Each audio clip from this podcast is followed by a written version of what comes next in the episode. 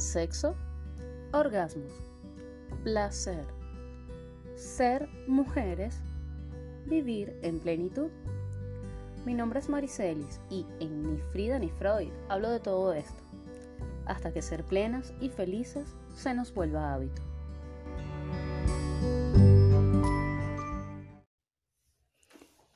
Hoy en Ni Frida ni Freud vamos a hablar de cerrar ciclos y es que esta cuestión de cerrar ciclos, por lo general, es un tema complejo. ¿Por qué?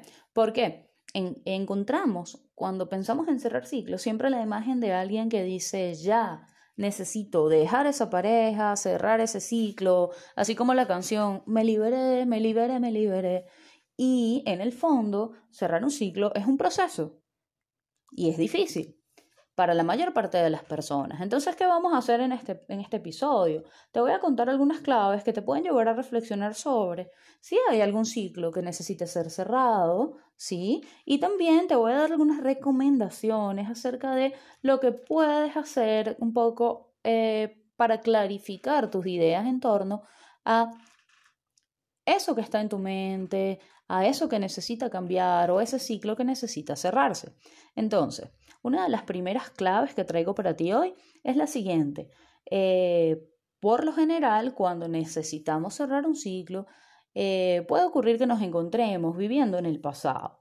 Viviendo en el pasado porque recuerdas y añoras cómo era esa situación, esa relación, ese trabajo, ese vínculo antes. Y no consigues aceptar o mantenerte en esas condiciones que son las condiciones imperfectas del presente. Eso sería una primera.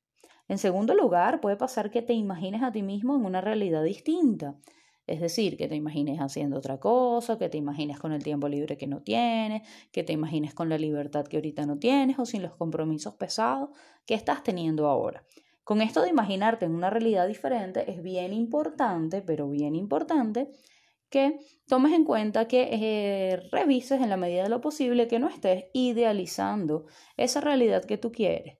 Porque por lo general, si nos imaginamos en condiciones perfectas, en condiciones maravillosas, en condiciones que anulan toda molestia, donde todo nos sale absolutamente bien, donde estamos bendecidos y afortunados por la llama de la llama maravillosa de la riqueza y la llama mágica violeta, entonces en esos casos donde no hay ningún disconfort, donde no hay ninguna molestia, donde no hay ninguna posibilidad de aceptación de que Vale, todo trae su carga positiva y su carga negativa, podemos estar idealizando.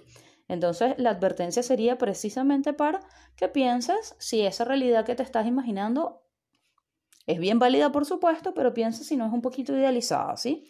En tercer lugar, estás particularmente irritable respecto a cualquier cambio, respecto a cualquier sugerencia que venga de esa persona que representa esa situación o a veces puedes encontrarte también apático o reactivo. Cuando no lo notas tú, te lo dicen las otras personas, te notan diferente, te notan reactivo, te notan desanimado. Una cuarta, una un cuarto tip que traigo para ti eh, implicaría lo siguiente. Te preguntas frecuentemente cómo hacer para seguir adelante, ¿sí? Sin esa situación, sin ese trabajo, sin esa persona. Te cuestionas cómo sería mi vida viviendo solo o lejos de mis padres o en un trabajo nuevo o trabajando por mi cuenta o sin pareja o con alguien diferente o con alguien más, ¿sí? Preguntárselo frecuentemente también es una señal de incomodidad, de disconfort y de que hay que cambiar ciertas cosas. Cinco, en muchas ocasiones esta necesidad de cerrar un ciclo no te, deja, no te deja pensando en nuevas opciones, sino con la sensación de no saber qué hacer, de confusión, de conflicto, de no sé sinceramente qué hacer, estoy confundida. Esto también es válido. Y en el fondo es importante que reconozcas que sabes que alguna cosa tiene que cambiar. A veces sabes qué y no tienes fuerza para cambiarlo, o a veces puedes saber que algo tiene que cambiar, pero no sabes qué. Básicamente son estos seis este, elementos los que te pueden llevar a cuestionarte esta realidad que estás viviendo, que quizá tenga que cambiar. Ok, además de estas claves de estar viviendo en el pasado, imaginarte en una realidad distinta, estar irritable, reactivo, sin ánimo, preguntándote cómo hacer para estar en una situación diferente, no saber qué hacer y estar confundido o saber que algo tiene que cambiar, ahora voy a contarte o voy a darte algunas recomendaciones desde la psicoterapia que puedes hacer para reflexionar un poquito sobre esta realidad, recordando que si estás sintiendo mucho malestar o sientes que la situación te sobrepasa, debes acudir con un psicoterapeuta de confianza porque no hay salud sin salud mental y cualquier malestar emocional necesita y merece atención. Pero por aquí te voy a dar algunos tips acerca de lo que puedes hacer. Una primera cosa que puedes hacer es repasar las vivencias de, ese, de, de esa relación, de ese vínculo, de ese trabajo, de, de, ese espacio, ¿sí? O de ese ciclo que quizás se está cerrando, ¿sí? Cuando digo repasar las vivencias, te puedo invitar a que tomes una hoja blanca, escribas una especie de línea de tiempo y vayas marcando los hitos en esa relación. Las cosas importantes que pasaron en ese trabajo, con esa pareja, con tus padres, en el, en el, en el espacio que sea. Marca todo lo importante, ¿sí? Colócale nombre y además recuerda las emociones y las experiencias que viviste, buenas o malas, y puedes colocarlas allí libremente como en un mapita mental o algo. ¿Esto para qué? Para que puedas ir clarificando, poniendo afuera lo que vas sintiendo respecto a lo que pasa, lo que vas sintiendo respecto a ese vínculo, esa relación o ese ciclo que sientes que de alguna manera se está cerrando. Eso sería lo primero. Lo siguiente que te puedo sugerir es que escribas una carta de despedida una carta de despedida a esa persona, una carta de despedida a tus padres, una carta de despedida a ese trabajo, una carta de despedida a ese jefe, a quien sea. Pero esa carta de despedida no la vas a entregar. Esa carta de despedida es solo para también clarificar el sentir. ¿Qué pasaría si te fueras? Si, si, si verdaderamente te estuvieras yendo de ese trabajo, ¿qué dirías? ¿Qué quedaría? ¿Qué necesitarías? Porque, bueno, puede pasar que estés viviendo un malestar pero no necesites irte del trabajo, puede pasar que no estés consiguiendo ir del trabajo, del vínculo, separarte por culpa, por ejemplo, y esa carta puede darte mucho, digamos, material para pensar. Otra sugerencia es que luego de escribirla la guardes en una gaveta y la saques 10 días después, una semana después, y la releas. Y la releas las veces que haga falta para conectar un poquito con lo que estás sintiendo en este proceso. Un tercer ejercicio que te podría recomendar también es hacer un balance de lo negativo y positivo.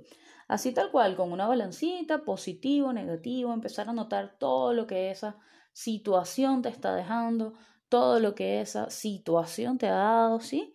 Todo, todo lo que has recibido de bueno, todo lo que has aprendido, todo lo que has recibido que no ha sido bueno, todas las cosas que has sacrificado, manera de ir teniendo también un poquito más de claridad en el panorama. Ese balance también lo puedes guardar y lo puedes sacar una semana después y volverlo a ver y seguramente vas a pensar en nuevas cosas y esperamos que con estos ejercicios pues vayas teniendo un poquito más de decisión, ¿sí? Que vayas teniendo un poquito más de, ánimo para, para decidirte y también que vayas reflexionando acerca de qué es lo que necesita cambiar. ¿Por qué? Porque a veces necesitamos que algo cambie, pero no nos damos cuenta que de repente somos nosotros los que tenemos que cambiar o que el ciclo no puede cerrarse todavía porque necesitamos esa relación para nuestro bienestar durante un tiempo. Caso típico de los trabajos, de repente estás necesitando independizarte, necesitando hacer tu propio negocio, necesitando salir adelante pero entiendes que el trabajo te sostiene y necesitas hacer un plan a mediano plazo, por ejemplo, para eh, salir adelante de otra manera y para construirte otro futuro laboral. Caso típico de los trabajos, a veces es un caso en las relaciones, ¿por qué? Porque no todas las relaciones pueden disolverse de la noche a la mañana eh, y porque además, súper importante para cerrar este capítulo, todo ciclo que se cierra implica un duelo y un duelo implica dolor. Entonces es perfectamente lógico, perfectamente comprensible que seguir todo este proceso duela, que a veces se necesite ayuda, que estemos tristes, que estemos desanimados, a pesar de que veamos grandes perspectivas y que tengamos que sentirnos y permitirnos experimentar ese dolor y ese malestar para tomar nuevas decisiones. Rara vez se cierra un ciclo con absoluta alegría. Por lo general, la alegría viene después de haber procesado el dolor.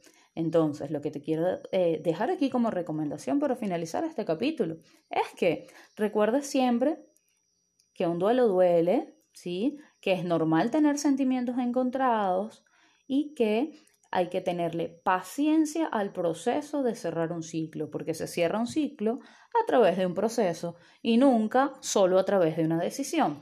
Eh, nuevamente te invito a que si necesitas este, ayuda con un tema de este tipo, si te sientes emocionalmente mal y no consigues, digamos, sostener este proceso porque puede ser difícil, busques ayuda profesional en tu ciudad o a mí me puedes contactar por las redes sociales, me puedes encontrar en Instagram como Mariceli Psicóloga y bueno. Este capítulo era sobre cerrar ciclos y por favor compártelo con cualquiera al que pueda serle útil. Recibe un gran abrazo.